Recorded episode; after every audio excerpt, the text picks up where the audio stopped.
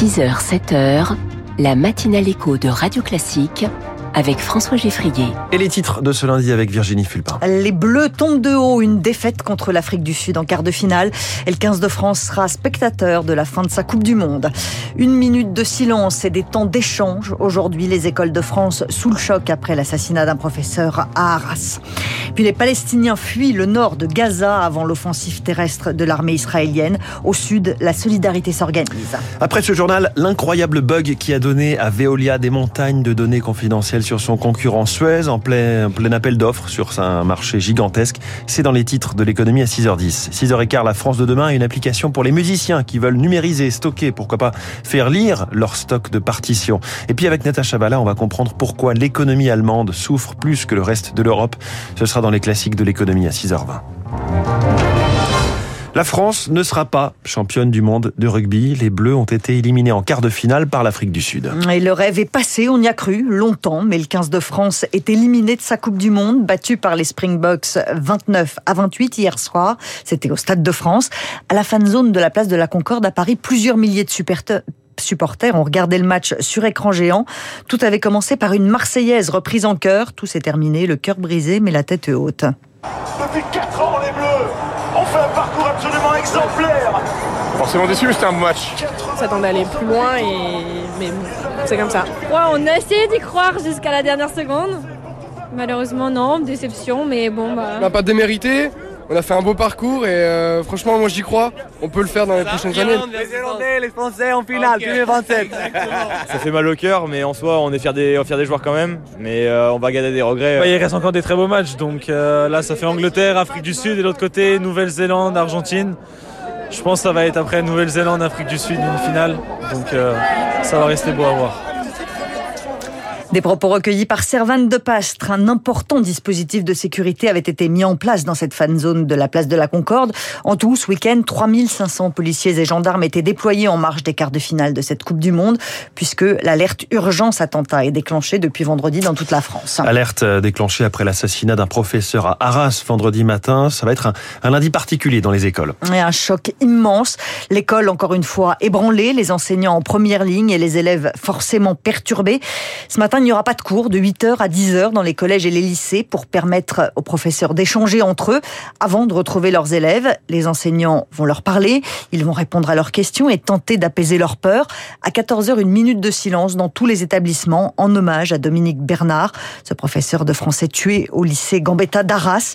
Gabriel Attal, le ministre de l'Éducation nationale, a prévenu pas question de perturber ce moment d'union et de souvenir notamment après euh, Charlie Hebdo ou l'assassinat de Samuel Paty, il y avait eu des contestations, des provocations pendant ces moments de recueillement. Ce qui est en jeu, c'est le souvenir de Dominique Bernard et de Samuel Paty, et c'est aussi l'autorité de l'école et de la République. Et donc je vais être très clair et très ferme, je ne tolérerai aucune contestation, aucune provocation à l'occasion de ces temps d'hommage. Donc très concrètement, il y aura un signalement nominatif de toute contestation, toute provocation à l'occasion de ces moments de recueillement qui donnera lieu à des sanctions disciplinaires et à une saisine systématique du procureur de la République pour engager des poursuites. Le suspect de l'attentat de vendredi ne parle pas. Mohamed Mogouchov est toujours en garde à vue, évidemment, ce matin, avec neuf autres personnes.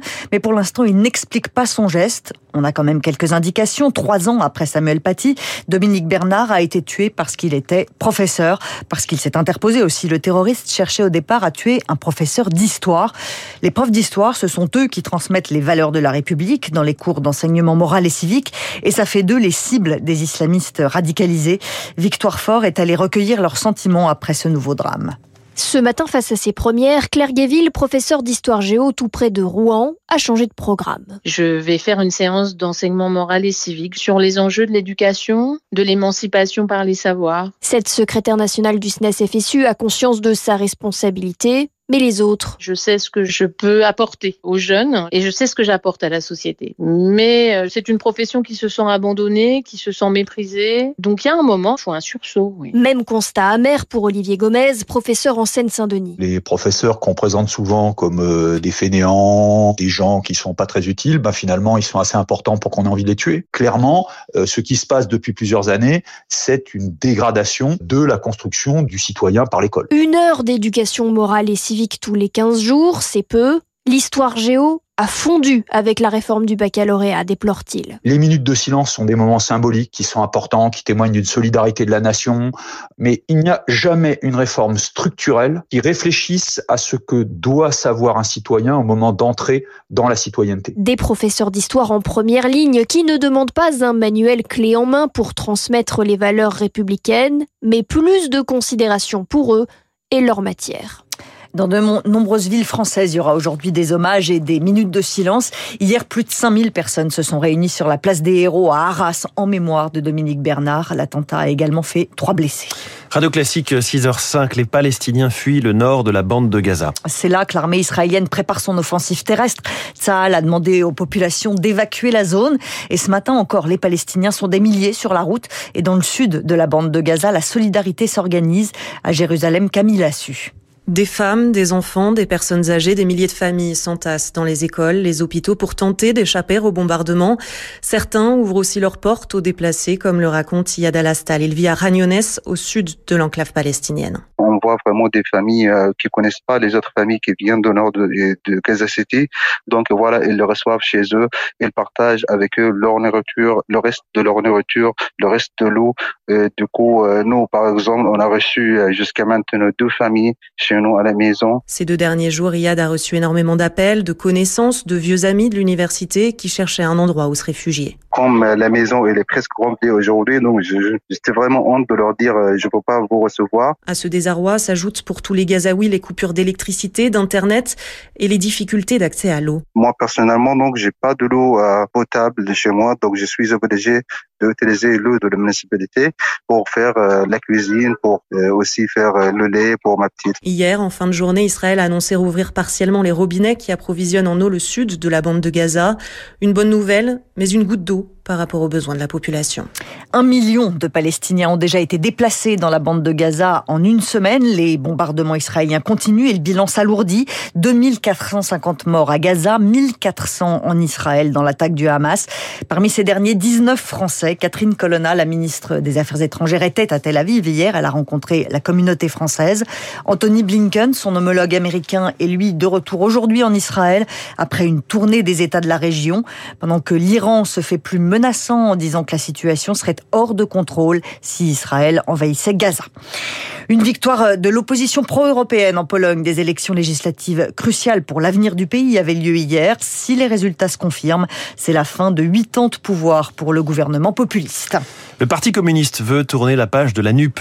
C'est le premier parti de gauche à prendre cette initiative. Que la France insoumise n'ait pas réussi à qualifier le Hamas de terroriste, ça ne passe pas chez les communistes. Ils parlent d'une impasse.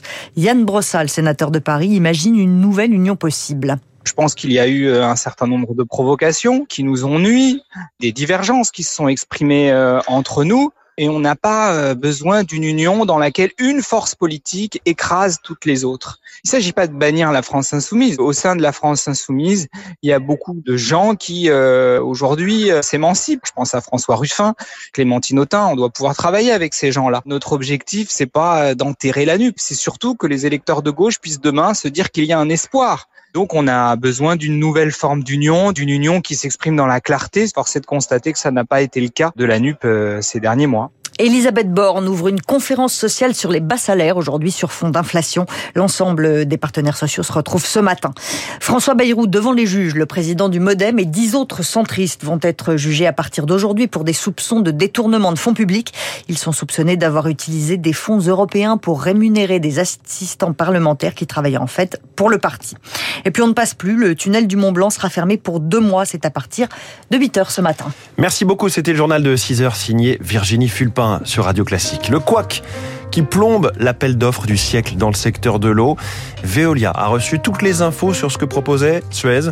Le récit dans les titres de l'économie dans un instant. Puis Aurélia Azoulay-Guetta, cofondatrice de Newsic. Première invitée de cette matinale écho, la version 2023 de la bonne vieille partition. C'est dans la France de demain. Radio Classique 6h09.